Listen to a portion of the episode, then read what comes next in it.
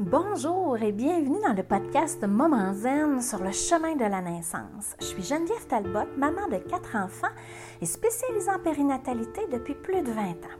Dans ce podcast, tu trouveras bien sûr des informations sur la grossesse et l'accouchement, mais aussi des enseignements de pleine conscience qui vont transformer ta vie et t'aider à développer sans cesse une meilleure version de toi-même à travers la maternité. Laisse-moi t'accompagner sur le chemin de la naissance, sur le chemin de la co-naissance.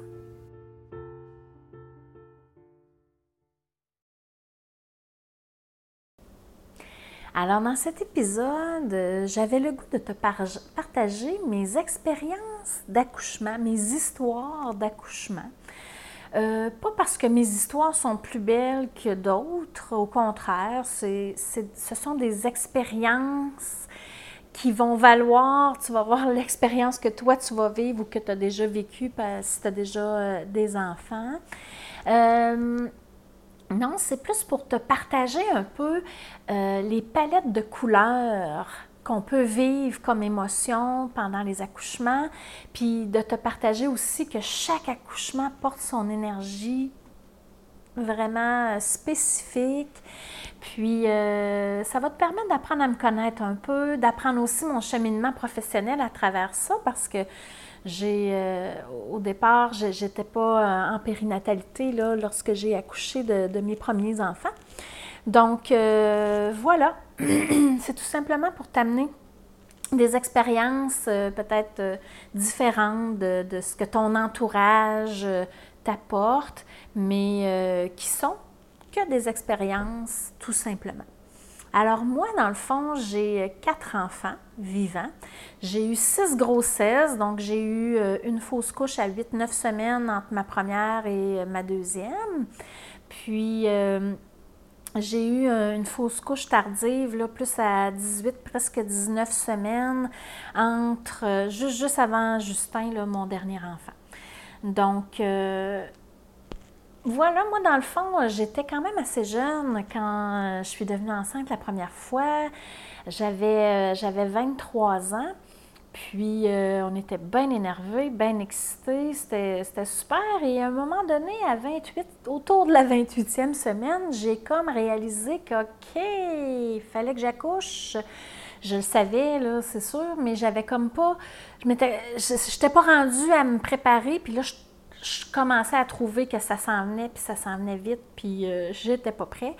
Fait que pour des raisons qui m'étaient inconnues, puis qui sont encore difficiles un peu à expliquer en ce moment, à cette époque-là, c'était pour moi, même si j'avais la chienne, que là, tout d'un coup, mon Dieu, fallait que j'accouche, c'était comme important pour moi d'accoucher naturellement. Je j'avais pas de mots pour l'expliquer, je, ne comprenais même pas moi-même. Puis ça allait été, je dirais, à 35-36 semaines avant que je puisse trouver une référence puis des outils pour me préparer vraiment psychologiquement, mentalement à, la naissance de bébé. C'est à ce moment-là que j'avais découvert euh, le livre Une naissance heureuse qui avait été écrit, qui a été écrit par Isabelle Brabant, euh, une sage-femme ici au Québec. Puis euh, tout simplement ce qu'elle me, ce que, ce que ça vibrait très fort à l'intérieur de moi son message. Puis c'était pas un message d'accouchement naturel à tout prix Vraiment pas. C'était plus un message euh, que moi, je veux partager aujourd'hui que tu as tout ce qu'il faut pour accoucher, puis euh, ce que tu dois vivre, tu vas le vivre. Donc, euh, c'est un peu, un peu dans cet esprit-là. Puis, je suis arrivée un peu tout en naïveté pour cet accouchement-là. Euh, qui a été d'une longueur interminable. Mon chum n'est pas là, il pourrait vous en parler. Mais ça a été long, ça a été long.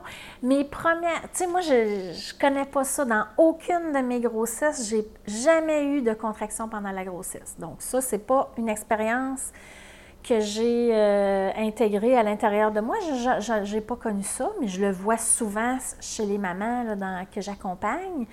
Euh, donc moi, mon corps je sais pas, mon utérus était plutôt, euh, je sais pas, paresseux ou je sais pas trop quoi. Mais euh, j'ai eu mes premières contractions le jeudi soir et ça a été au lundi après-midi avant que j'aille le bébé dans mes bras. Donc, à travers tout ça, il y a eu euh, de l'insécurité parce que là, à un moment donné, je commençais à trouver que ça s'en venait rapprocher. J'arrive à l'hôpital, on descend, on s'en va à l'hôpital. Euh, j'étais à, pas grand-chose, à 3 cm si je me souviens bien. J'y vais de mémoire, là, mais euh, les, gens pensaient que j'étais en travail actif, mais 12 heures plus tard, mon travail a arrêté. On m'a retourné chez nous. J'ai euh, passé le samedi, le dimanche chez nous. Le dimanche d'ennui, je suis retournée à l'hôpital. Et euh, honnêtement, ça se passait bien. C'était interminable, mais c'était dans une intensité quand même euh, que mon corps, j'étais comme capable de prendre cette intensité-là. Mon dernier mois de préparation où j'avais lu, écoute, moi, je, je propose souvent cet outil-là, mais moi, j'ai lu dans le livre Une naissance heureuse, il y avait un chapitre, là, euh, genre une histoire d'accouchement. Puis euh, je le lisais à tous les soirs, puis je visualisais, puis ces images-là m'ont resté là, vraiment pour euh, vraiment lorsque ça a été l'heure d'accoucher. Et euh, j'ai jamais ressenti. Il y a eu un petit bout là, que j'ai paniqué, mais ça l'a bien à donner. Quand les os ont crevé, l'infirmière était là.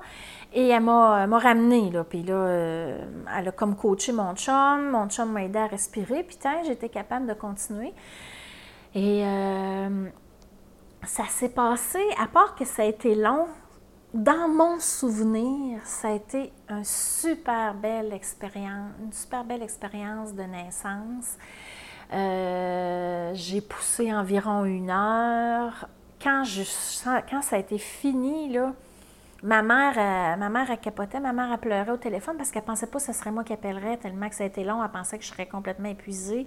Non, j'étais sur l'adrénaline et j'étais très en forme. C'est le lendemain que ça l'a tombé. À un moment l'adrénaline euh, retourne d'où elle vient. Puis là, on commence à ressentir la fatigue puis tout.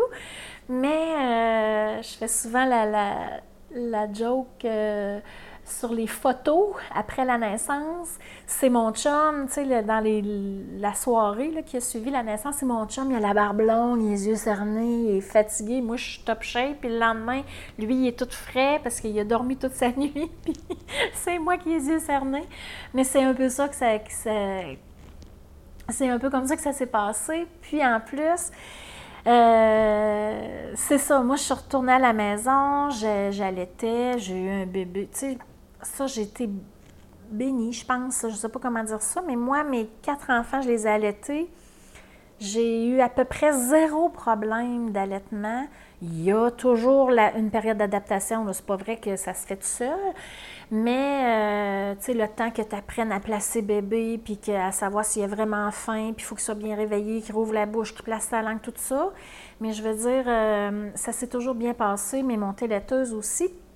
Et moi, les trois premiers mois après la naissance, à peu près, ça fait quand même quasiment 24 ans, là, euh, le temps embellit les souvenirs qu'on dit, mais j'ai à chaque fois que je repensais à la naissance, vraiment, là, je ressentais à l'intérieur de mon corps le passage du bébé. Je ressentais vraiment euh, sa tête et, ce que Isabelle Brabant appelle les extraordinaires sensations de la naissance. J'en parle euh, un peu plus tard, là, euh, quand on parle de la douleur et tout ça. Là.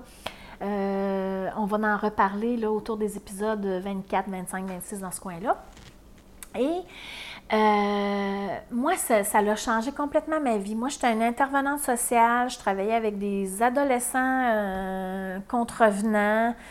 Euh, qui étaient euh, soumis euh, à la justice, puis arrivaient à nous. Donc, c'était un autre domaine complètement. Et là, pendant mon... ça, c'est juste pour vous faire rire un peu, mais pendant mon congé de, maternité, j'ai écrit le programme d'un cours prénatal que moi, j'aurais aimé avoir. Puis, à peu près, je dirais, quatre ans plus tard, je commençais à travailler en périnatalité. Puis environ sept ans plus tard, je donnais un cours prénatal comme moi j'aurais aimé l'avoir. C'est plus autour de ma troisième grossesse là, que j'ai euh, commencé à travailler en périnatalité, à donner des cours de, yoga prénatal entre autres, puis de préparation à l'accouchement. Mais ça a pris racine vraiment à ma première expérience.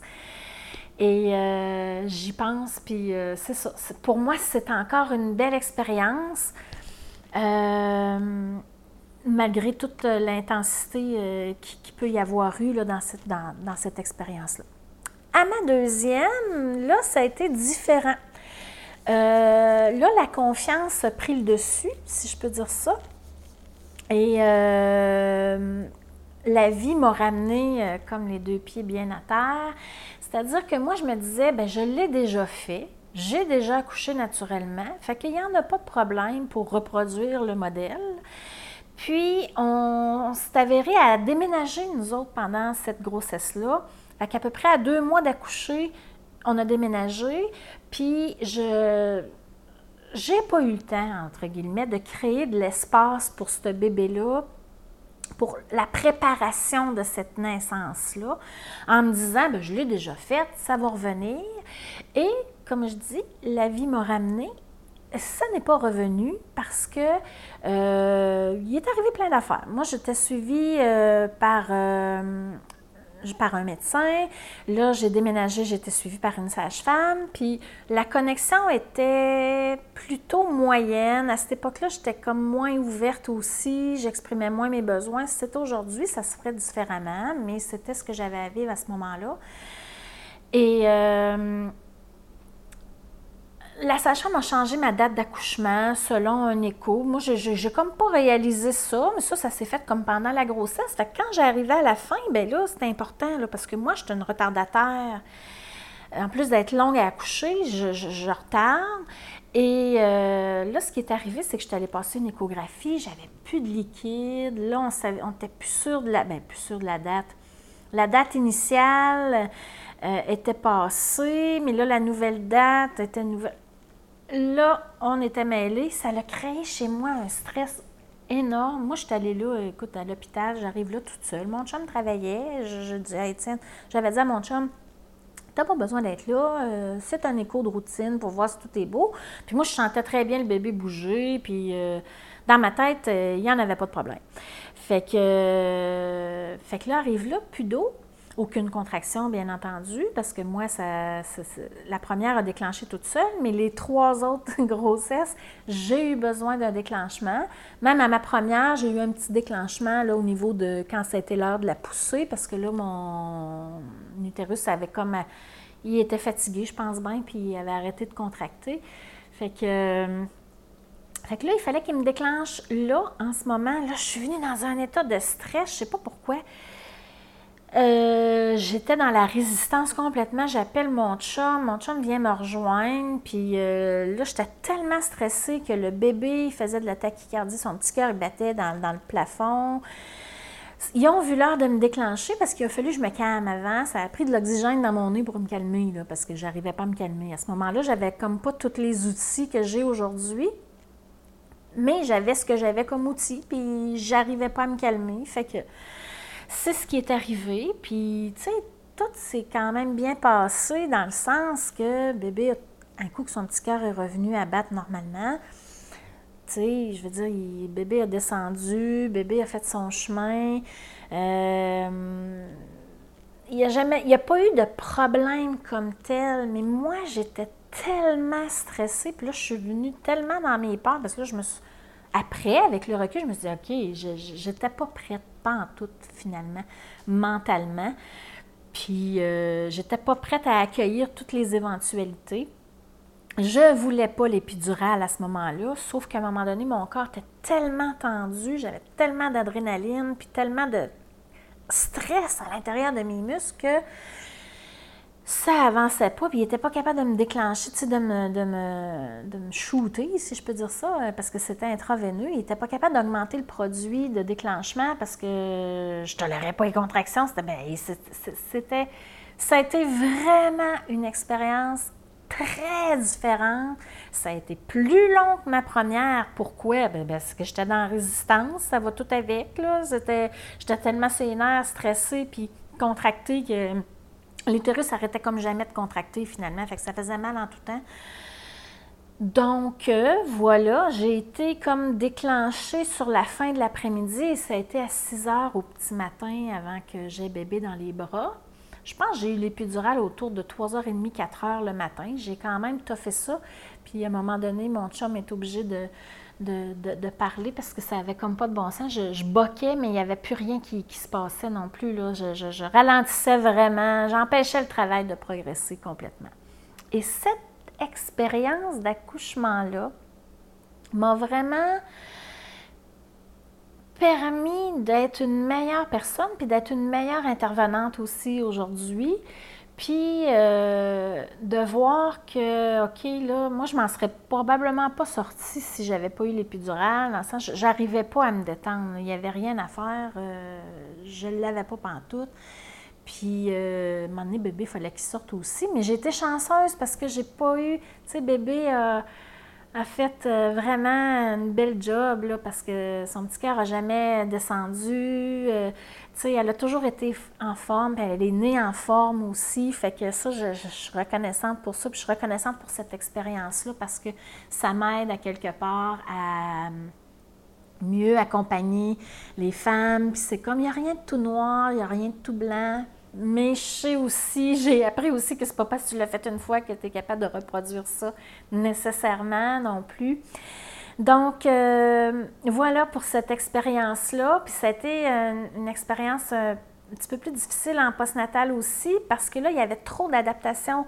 J'avais de la peine, moi, de mon accouchement qui n'avait pas été comme je voulais, mais en réalité, ça s'est très bien passé. Tu sais, quand on le regarde euh, vraiment à froid, tout a bien été. J'étais en forme, bébé était en forme. C'est juste que mes attentes n'ont pas été répondues, mais mes attentes n'étaient peut-être pas réalistes, puis n'étaient peut-être pas, m'étaient pas préparés en fonction de ça non plus. Puis en postnatal, euh, on venait de déménager, donc j'avais une adaptation d'un nouvel emplacement, nouveau réseau, nouvelle gardienne pour ma plus vieille beaucoup, beaucoup d'adaptations en même temps. Fait que ça a été quand même euh, difficile pour moi, mais euh, avec bébé, ça s'est quand même bien passé, là, à part qu'elle buvait aux deux heures puis qu'on ne dormait pas la nuit, là, mais euh, elle a fait ses nuits à deux ans, celle-là. Fait que elle a 18 ans aujourd'hui, 20 ans aujourd'hui, en fait, puis elle a de la misère encore à s'endormir le soir comme, comme quand elle était bébé. Euh, donc, euh, voilà pour ça. À ma troisième, ben là, à ma, à ma troisième grossesse, j'avais déjà commencé ma formation en yoga prénatal, genre en janvier. Je suis devenue enceinte à peu près au mois de mai. J'ai fait ma formation en yoga prénatal en prévision que je deviendrais enceinte et enceinte complètement. Et j'ai aussi donné des cours euh, parce que même pendant notre formation, on commençait déjà à enseigner euh, à travers la formation. Fait que c'est sûr que ça a été une, grossesse particulière parce qu'enseigner enceinte, c'est hot, là. Tu es au même stade que les autres euh, qui sont en avant de toi, puis on vit ça chacun à notre manière, mais voilà. Elle, euh, cette grossesse-là, ce qui a été particulier, c'est que j'avais, on peut dire, moi je l'appelle mon petit chat, là, mais j'avais un petit bébé, tu sais, elle était, était mini, puis encore aujourd'hui, c'est un petit format. Elle n'est pas grande, pas gros, tu sais, elle est toute mini. Puis euh, c'était ma troisième grossesse, donc euh, c'était ma quatrième, en fait, parce que j'ai pas parlé de la fausse couche entre les deux, mais il n'y a comme pas grand-chose à dire euh, sur celle-là. Mais euh, mon utérus, tu sais, mes muscles étaient comme relâchés, fait que j'avais de la place. Beaucoup d'eau, beaucoup de place. Ça fait un bébé qui fait la girouette. Ça fait une toupie. Nous autres, on l'appelait la toupie. Tu sais, les quatre dernières semaines de grossesse, là, elle s'est tournée minimum une fois par semaine. Puis c'est sûr qu'elle s'est tournée plus que ça parce que je le sentais. Euh, mais à chaque fois que j'allais chez le médecin, elle avait la tête en bas, la fois d'après c'était les fesses, la fois d'après c'était la tête, puis là, à un moment donné, ça finissait à un bout, cette histoire-là. Quand j'ai arrivé à la dernière semaine, à mon dernier rendez-vous, le médecin m'avait dit si elle n'a pas la tête en bas, c'est césarienne instantanée, on n'attendra pas que le travail se, déclenche. J'étais à, 40 semaines, j'étais quand même à terme.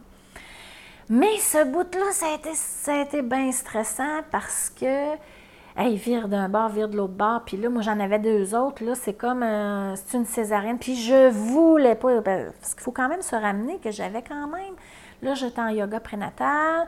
J'avais quand même à ma première le désir d'accouchement naturel. Je filais pas pantoute. Je voulais rien savoir d'avoir une, euh, césarienne.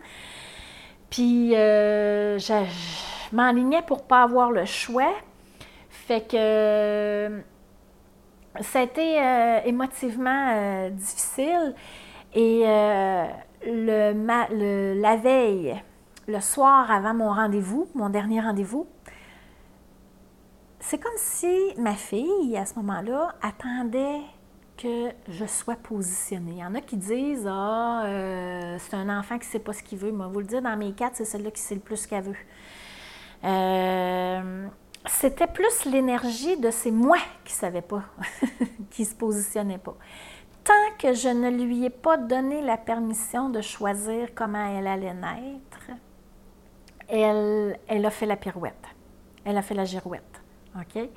Ce que je veux dire, c'est que tant que je n'ai pas accueilli la possibilité que j'aurais une césarienne, elle n'a pas arrêté de se tourner. Le soir, avant de me coucher, le lendemain matin, j'avais mon rendez-vous de bonne heure. Là, je lui ai dit, là, là, c'est assez. Là, tu prends ton bord. C'est soit la tête en bas, soit les fesses en bas, mais là, t'arrêtes, t'arrêtes de faire la pirouette. OK? Puis à ce moment-là, -là, j'étais vraiment, parce que là, ce que j'ai pas dit, c'est que tout euh, ce mois-là, là, j'ai fait tout, tout, ce que j'ai pu. J'étais allée en acupuncture, fait plein d'exercices, brûler des points d'acupuncture. J'étais allée en chiropratie, placer mon bassin. J'ai fait plein d'affaires pour qu'elle s'enligne la tête en bas, parce que je me disais, c'est comme une affaire extérieure, cette histoire-là, ça va m'aider. Oui, ça m'a aidé, mais à un moment donné, je suis venue à bout, puis là, j'ai tout sacré ça là, j'ai arrêté. Et là, je lui ai demandé de prendre son bord. Et le lendemain matin, on est arrivé. Elle avait la tête en bas. Le médecin me laissait filer. Le vendredi, en fait, le vendredi matin, quand j'arrivais à l'hôpital, mes os avaient crevé dans la nuit. J'avais aucune contraction. ils ont refait un écho parce que là, avec une toupie comme ça, on veut s'assurer qu'elle a quand même bien la tête en bas. Et elle avait la tête en bas et elle est née par voie vaginale, sans césarienne.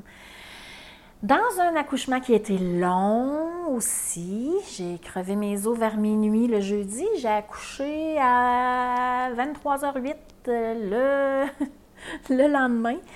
Mais euh, j'ai été déclenchée parce que là, mes os étaient crevés. Ça déclenchait pas le travail. J'avais aucune contraction. Il se passait rien tout. Puis à un moment donné, il ben, faut que le bébé sorte. Et j'ai eu, euh, bizarrement, à cet accouchement-là, c'est l'accouchement où mon chum a été, entre guillemets, le moins présent. Il travaillait de nuit, puis euh, ça faisait 24 heures qu'il n'avait pas dormi et plus, puis euh, il n'était pas là, il, était au bout de sa capacité lui aussi.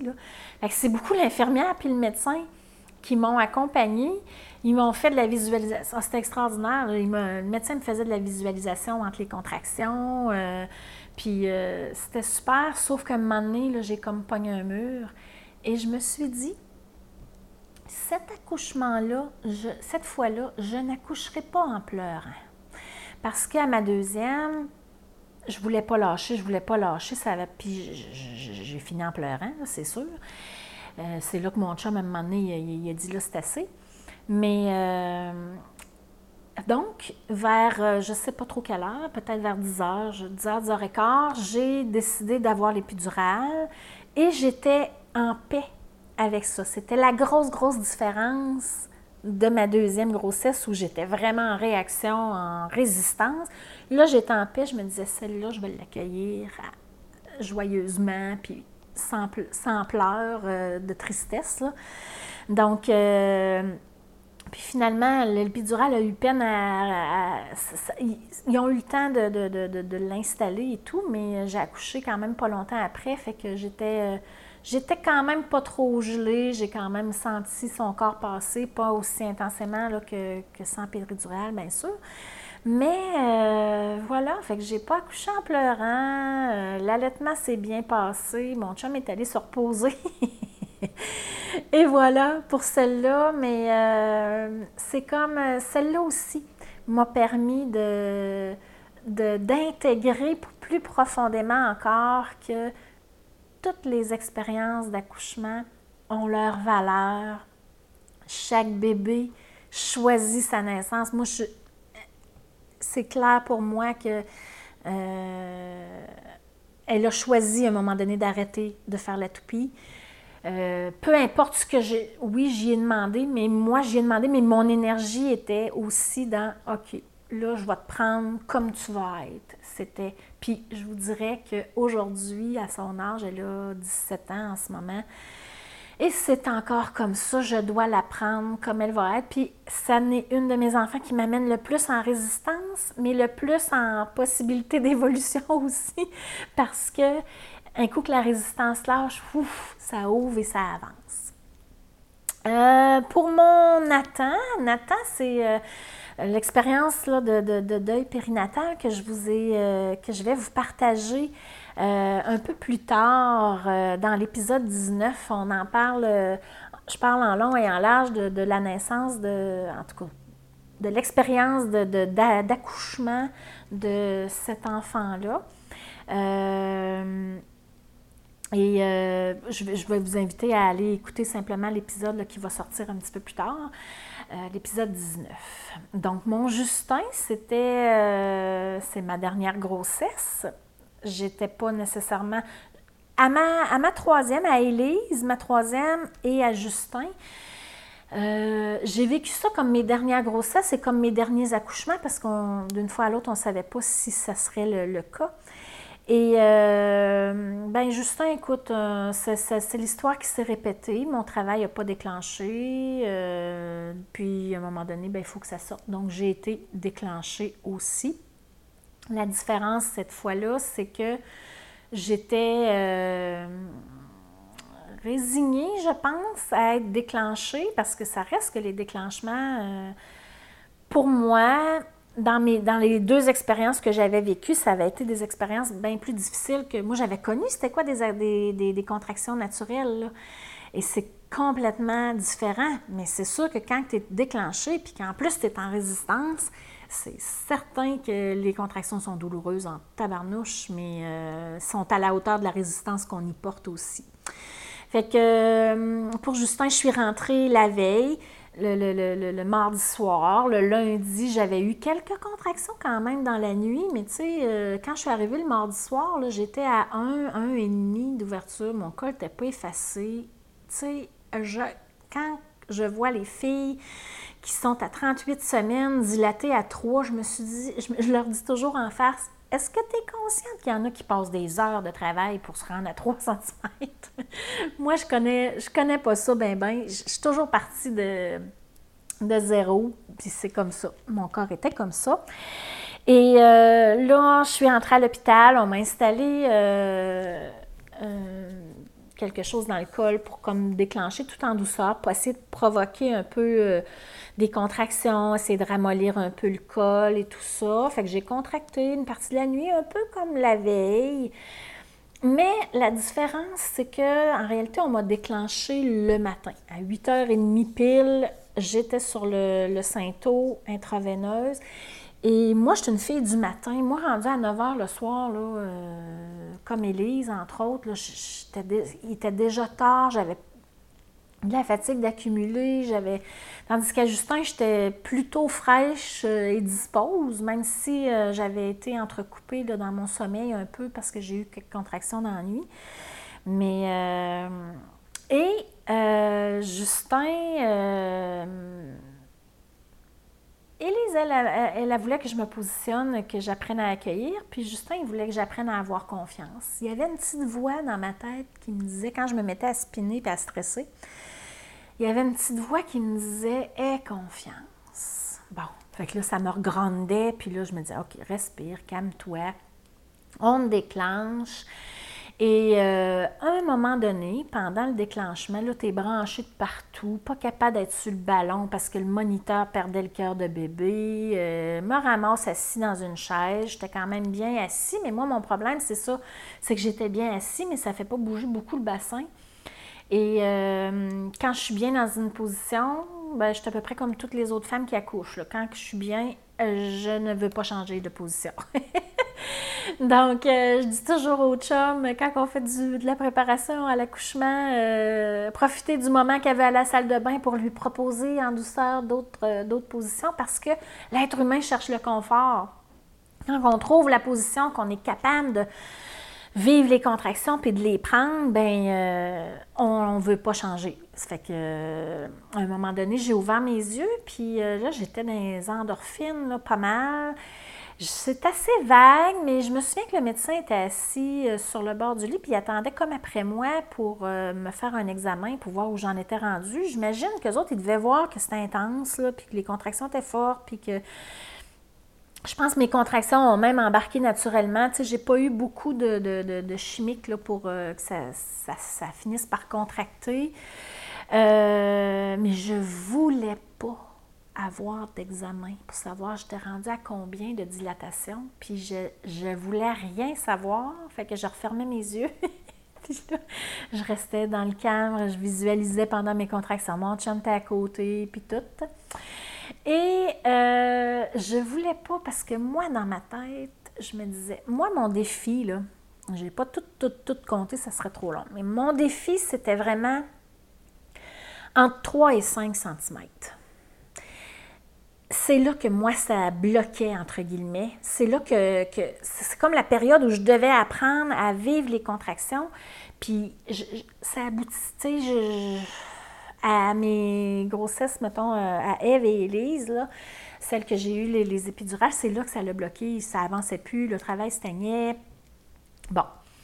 Fait que là, je me disais, s'il me fait un examen, puis que là, c'est intense comme ça, parce que c'était vraiment intense, et que je suis juste à 3 cm, j'étais dans les endorphines, mais j'étais capable de me dire ça dans ma... C'était ça mon discours mental. Si je suis juste à 3, je te sac tout ça là.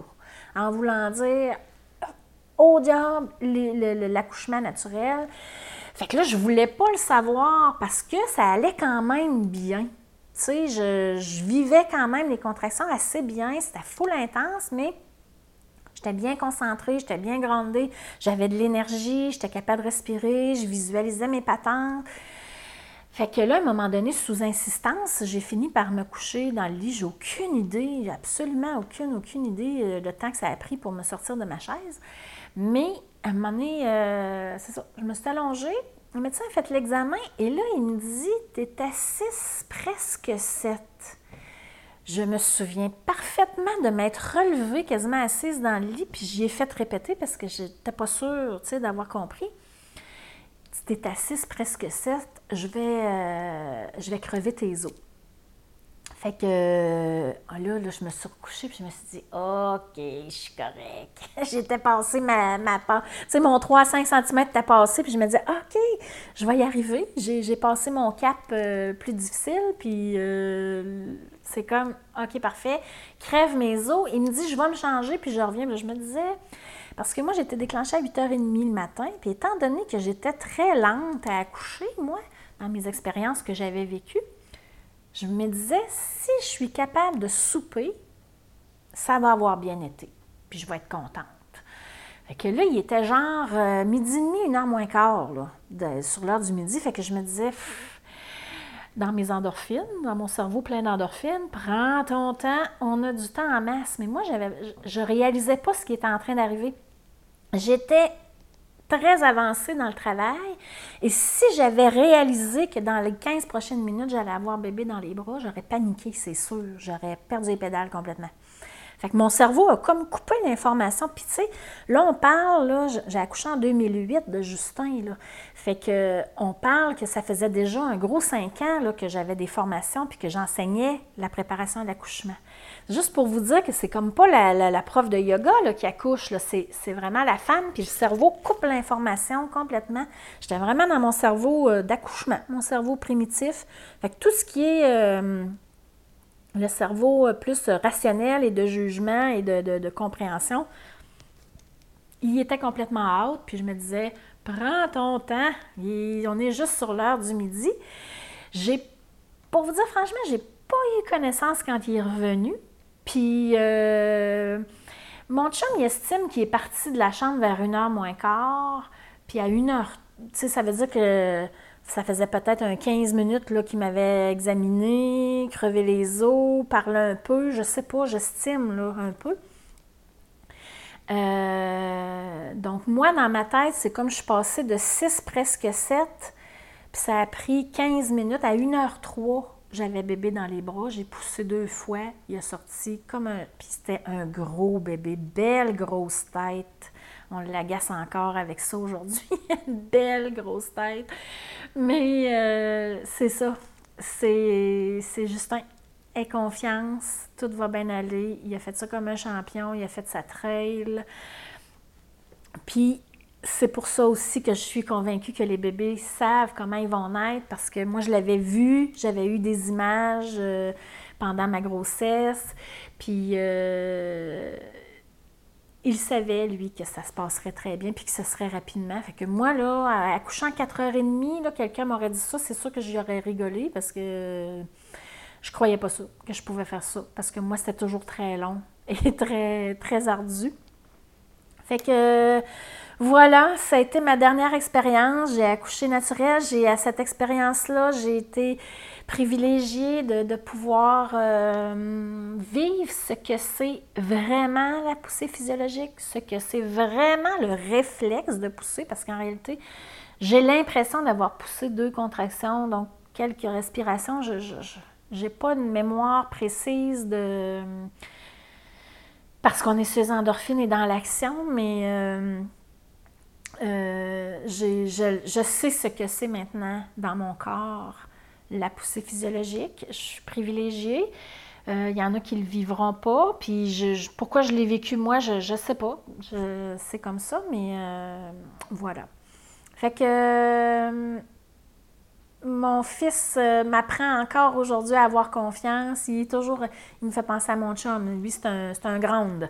Il m'enracine, ça va bien aller, maman. Il me rassure quand des fois je suis plus insécure, nerveuse il est bien drôle, puis ouais, c'était pas mal pour ça qui est dans notre famille, entre autres choses. Mais euh, voilà, fait c'est différentes palettes. C'est comme il y a eu de la joie, de la tristesse, de la résilience, de la résistance, de l'accueil, de la confiance. Euh, tout ça fait en sorte que ça, c'est mes histoires d'accouchement. J'espère que ce sera des histoires qui seront inspirante pour vous parce que peu importe, moi j'ai pas vécu de césarienne, je pourrais euh, euh, il y a plein d'histoires inspirantes de femmes qui ont terminé leur, leur travail de naissance en césarienne, qui euh, ont vécu trois, quatre césariennes aussi. Chaque expérience de naissance est un bagage qu'on met dans nos expériences de vie. C'est une expérience unique, puis c'est une expérience qui nous appartient à nous trois. Maman, bébé, papa aussi. Papa vit ça un peu comme de l'extérieur, même s'il est dans la bulle. Mais euh, ça reste une expérience euh, unique pour maman et bébé, là, euh, définitivement, même si on sait comment ça fonctionne, même si chaque expérience est différente, chaque expérience d'allaitement est différente. Moi, j'ai un bébé, Justin, mon dernier, J'entendais ça, là, tu sais, qu'un bébé, je travaillais là-dedans, qu'un bébé, euh, à la naissance, ça pouvait faire ses nuits, de, s'il faisait 5-6 heures de, de, de, fil, on considérait qu'il faisait ses nuits. Ben écoutez bien, Justin, il a fait ses nuits à l'hôpital, il me faisait des 6 heures à l'hôpital, puis quand je suis arrivée à la maison, il a continué, là, ça jouait dans les 5-6 heures. Et pour un quatrième, c'était parfait, je, me levais, tu sais, ça a été euh, assez facile parce que j'ai été capable d'avoir euh, euh, du sommeil là, quand même, de bien récupérer après. Et euh, voilà, donc ça, il m'a permis aussi de, connaître cette possibilité-là. Alors, je t'invite à revenir encore une fois à l'intérieur de toi, Euh, dans les prochains épisodes, là, autour là, de, de, des épisodes 20-21, on va voir le plan de naissance, mais déjà, laisse cogiter quelle sorte d'expérience que toi t'aimerais vivre. Ça veut pas dire que ça va arriver, puis ça se peut que tu finisses en pleurs comme euh, moi j'ai eu une expérience d'accouchement en pleurs. Puis si c'est ça, ce sera ça, tout simplement. Moi, c'est ce que la vie m'a appris. Qu'est-ce que tu veux, je te dis, ça, ça a été mon expérience de naissance, puis j'en ai eu bien d'autres différentes. Elles sont pas meilleures, pas pires à comparer entre elles. Puis elles sont pas meilleures, pas pires à comparer avec d'autres, d'autres expériences de d'autres femmes. Donc, euh, dans le prochain épisode, je te parle de différentes stratégies, différentes euh, façons, différents outils d'impliquer papa durant la grossesse parce que on a besoin d'eux autres, on a besoin qu'ils s'engagent, on a besoin qu'ils soient présents pour bébé. Et euh, voilà, c'est de ça qu'on va parler au prochain épisode. Alors, je te dis à bientôt. Bye bye.